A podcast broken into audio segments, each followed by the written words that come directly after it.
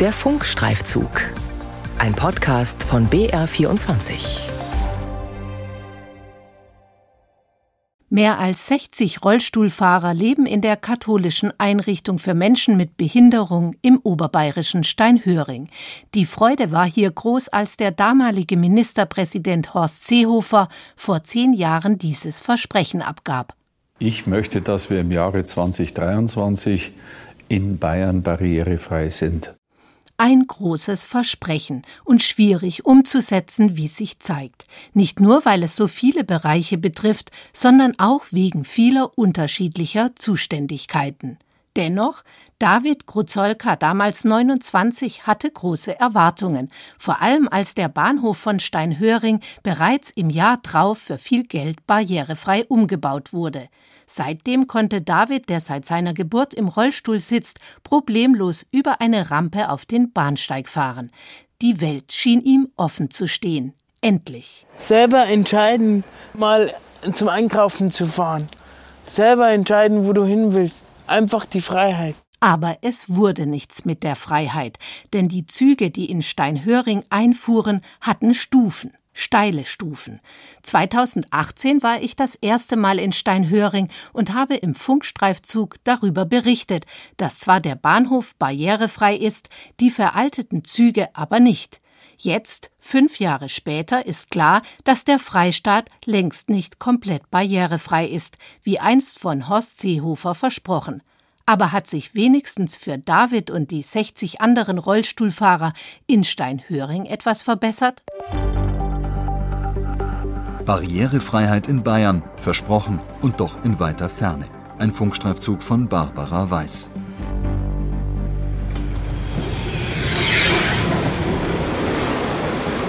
Die kleine beschauliche Gemeinde Steinhöring liegt an der Bahnstrecke zwischen Ebersberg und Wasserburg am Inn.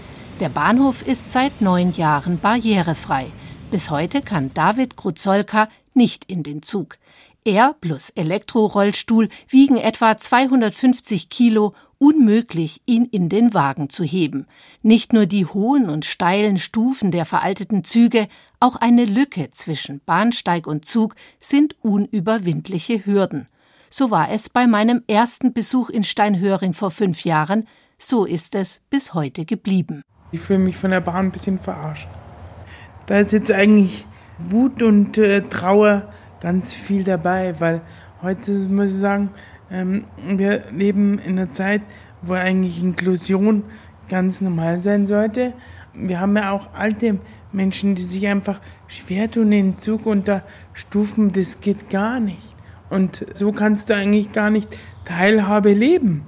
Für David Kruzolka geht selbstbestimmt in Steinhöring mit seinen gut 4000 Einwohnern weiter nicht. Und das betrifft nicht nur die Freizeit, spontane Kinobesuche, die Freundin besuchen, auch wenn der 39-Jährige außerhalb der Einrichtung für Menschen mit Behinderung einen Job finden würde, in Ebersberg oder München beispielsweise, hätte er ein Problem. Ich hätte vielleicht eine Chance, irgendwann in der Firma zu arbeiten, aber du kommst nicht hin, weil der Zug nicht barrierefrei ist. Vielerorts in Bayern kommen Menschen mit Behinderung gar nicht erst auf den Bahnsteig. Von den gut 1000 Bahnhöfen und Haltepunkten in Bayern sind nach wie vor nur etwa die Hälfte barrierefrei. Mehr als vor fünf Jahren, aber immer noch längst nicht alle. Nach Angaben der Deutschen Bahn sind aktuell im bayerischen Bahnnetz 510 Stationen barrierefrei ausgebaut.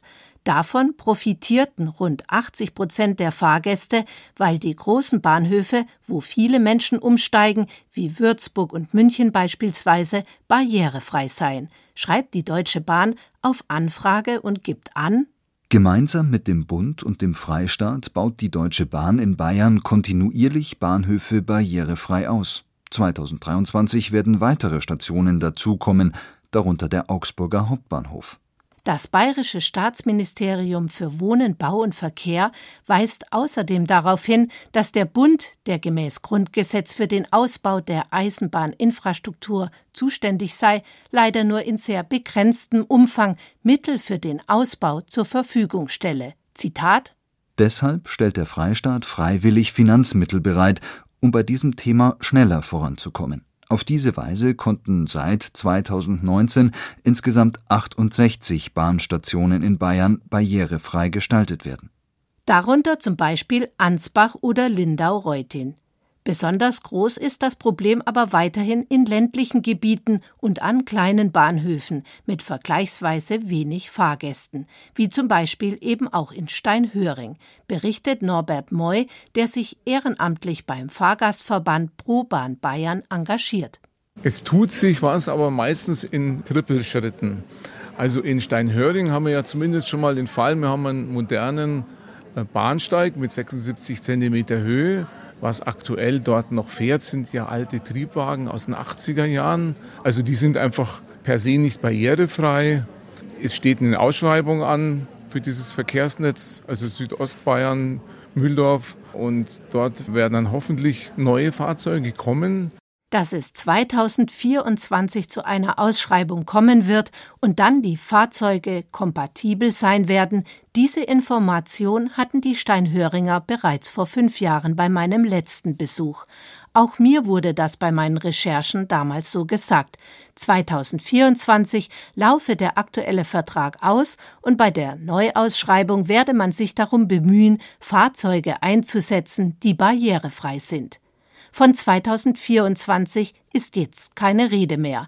Auf Nachfrage des BR antwortet die Bayerische Eisenbahngesellschaft zum Fall Steinhöring so ist der Einsatz barrierefreier Fahrzeuge mit der geplanten Elektrifizierung der Strecke Ebersberg-Wasserburg vorgesehen, die bis Ende 2026 angestrebt ist.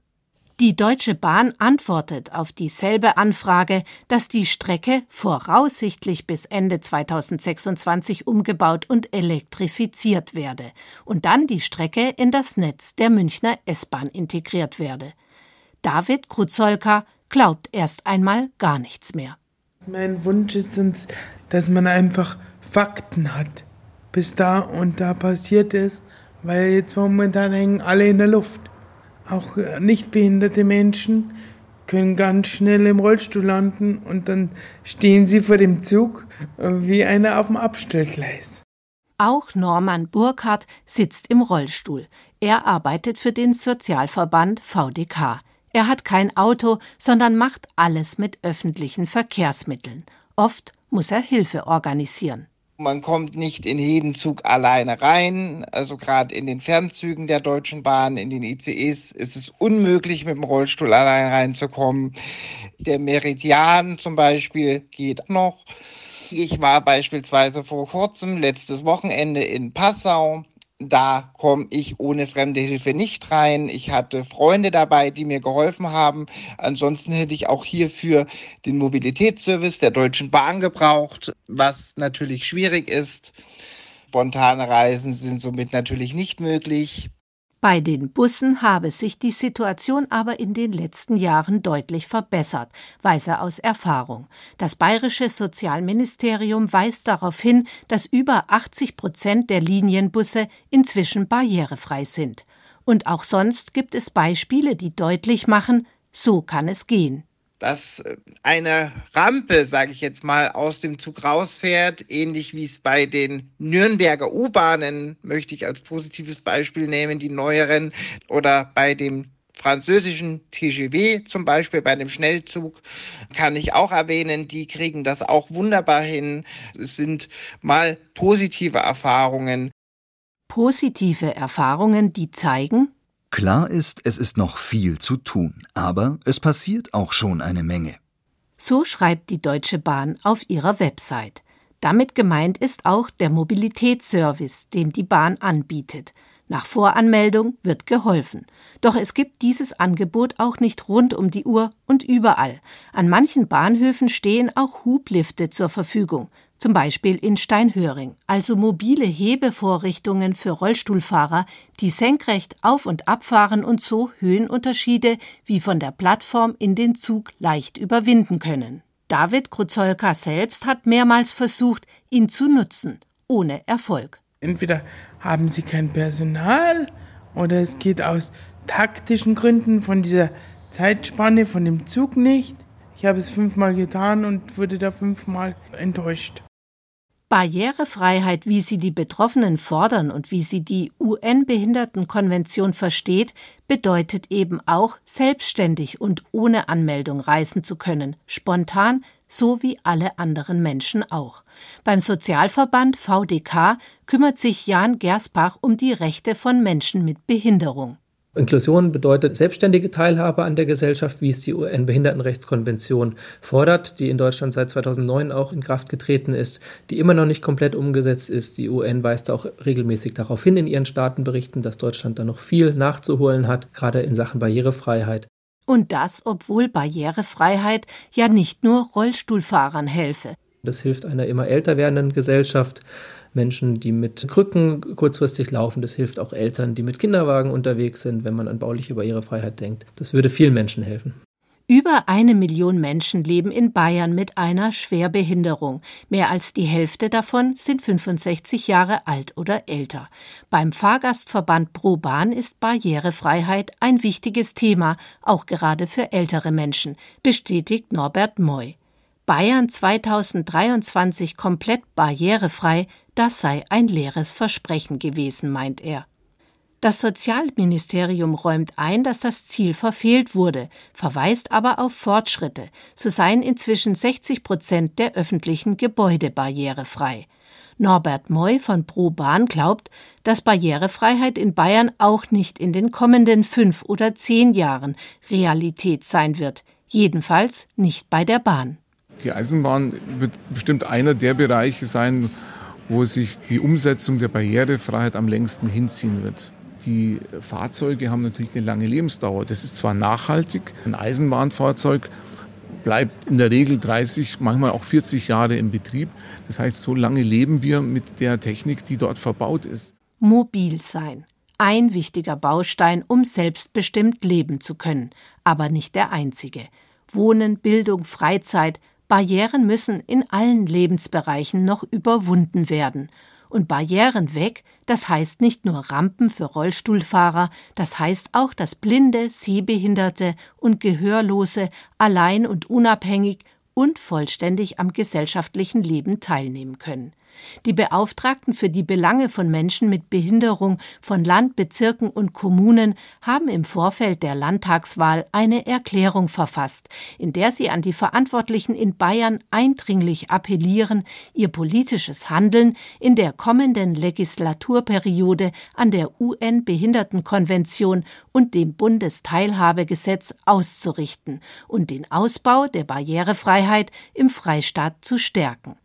Auch den Sozialverbänden wie dem VDK geht die Entwicklung zu langsam, nicht nur bei den öffentlichen Verkehrsmitteln. Jan Gersbach, der sich beim VDK um die Belange von Menschen mit Behinderung kümmert, nennt ein anderes, ganz konkretes Beispiel aus dem Alltag. Es gibt jetzt ein Barrierefreiheitsstärkungsgesetz ab 2025, was Webseiten oder auch Bankautomaten dazu verpflichtet, barrierefrei zu sein allerdings mit einer Übergangsfrist von 15 Jahren. Also bis 2040 haben wir weiterhin nicht barrierefreie Bankautomaten und das kann es aus unserer Sicht nicht sein, dass es so lange dauert, bis wir wirklich Barrierefreiheit hergestellt haben. Sein VDK-Kollege Norman Burkhardt, der selbst Rollstuhlfahrer ist, ist vor Jahren extra von Thüringen nach München gezogen, weil er gehofft hat, dass er hier in der Großstadt besser zurechtkommt. Doch weit gefehlt. Grundlegende Bedürfnisse werden auch hier zum Problem wenn ich mit dem Zug unterwegs bin oder im öffentlichen Raum allgemein, dann schaue ich, dass ich tatsächlich vorher nicht so viel trinke, weil ich nie weiß, ob ich auf Toilette gehen kann und wo nicht. Auch David Kruzolka kennt dieses Problem. In Steinhöring kommt er zwar barrierefrei in die Gaststätte, aber nicht auf die Toilette. Es gibt am Friedhof eine barrierefreie Toilette, also neben dem Leichenhaus. Da könnte man zur Not hingehen. David Kruzolka und sein Betreuer Werner Retzlaff engagieren sich in der Arbeitsgruppe Barrierefreier Landkreis. Sie machen Rundgänge und schauen sich vor Ort alles an. Dabei müssen sie feststellen, die Idee oder die Hoffnung von den Gemeinden ist natürlich, man stellt fest, dass sich was verbessert hat. Und das ist tatsächlich äh, nicht erkennbar. Was erkennbar ist, es ist an allen Stellen der gute Wille. Also, und es gab viele Veranstaltungen und es gab viele warme Worte. Aber an der grundlegenden Thematik hat sich nichts geändert. Zurück zum Bahnsteig, wo ich schon einmal vor fünf Jahren mit David Kruzolka stand.